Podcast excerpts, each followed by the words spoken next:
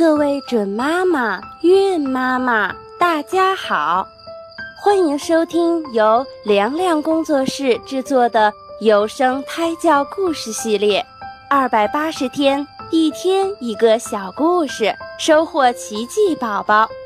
也欢迎大家关注我们的微信公众账号“凉凉工作室”，新浪微博请搜索主播凉凉。那么，精彩的节目开始啦！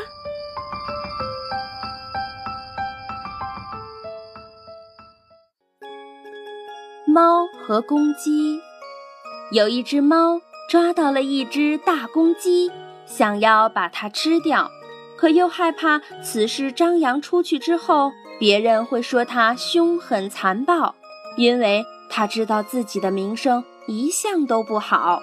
于是他绞尽脑汁，想找一个冠冕堂皇的理由来吃掉公鸡，这样别人就不认为他在作恶，而是认为。他在为大家做一件大好事。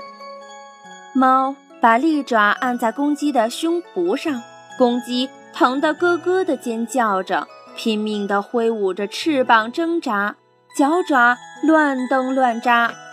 眼看猫爪尖已经刺进了公鸡的肉里，猫昂起头，眼珠滴溜溜乱转。终于，他想出了一系列指责公鸡犯罪的说辞。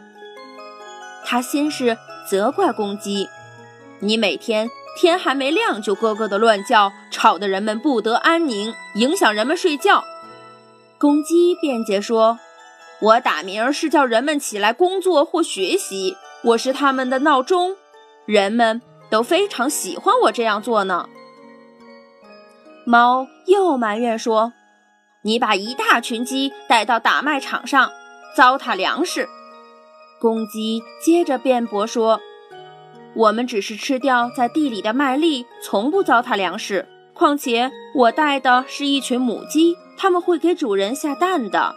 即使我们不出去觅食，主人也要拿米来喂我们的。”啊！你居然敢谈到你带的那些母鸡生的蛋？猫仿佛一下子抓到了有力的证据，声色俱厉地吼道。那些蛋的皮又薄又脆，主人一不小心就弄破了，蛋黄洒了一身，把衣服都弄脏了。公鸡辩解道：“下蛋是母鸡们的事，根本与我无关。不过我也要为它们说句公道话：鸡蛋的皮薄，便于缩短孵化小鸡的时间，这样才能抽出空来为主人下更多的蛋。不信，你可以去问问主人，愿不愿意这样。”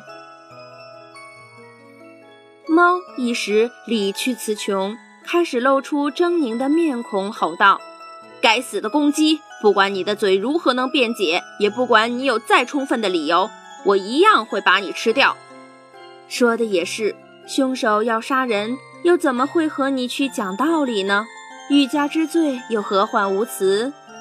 公鸡觉得也没有必要再和猫讲道理了，便不再说话，也不再挣扎了。这个小故事就告诉我们，那些本性极坏的人想陷害好人的话，他们即使找不到漂亮的借口，也会明目张胆的作恶的。好了，今天的小故事就讲到这儿，我们下期再会吧。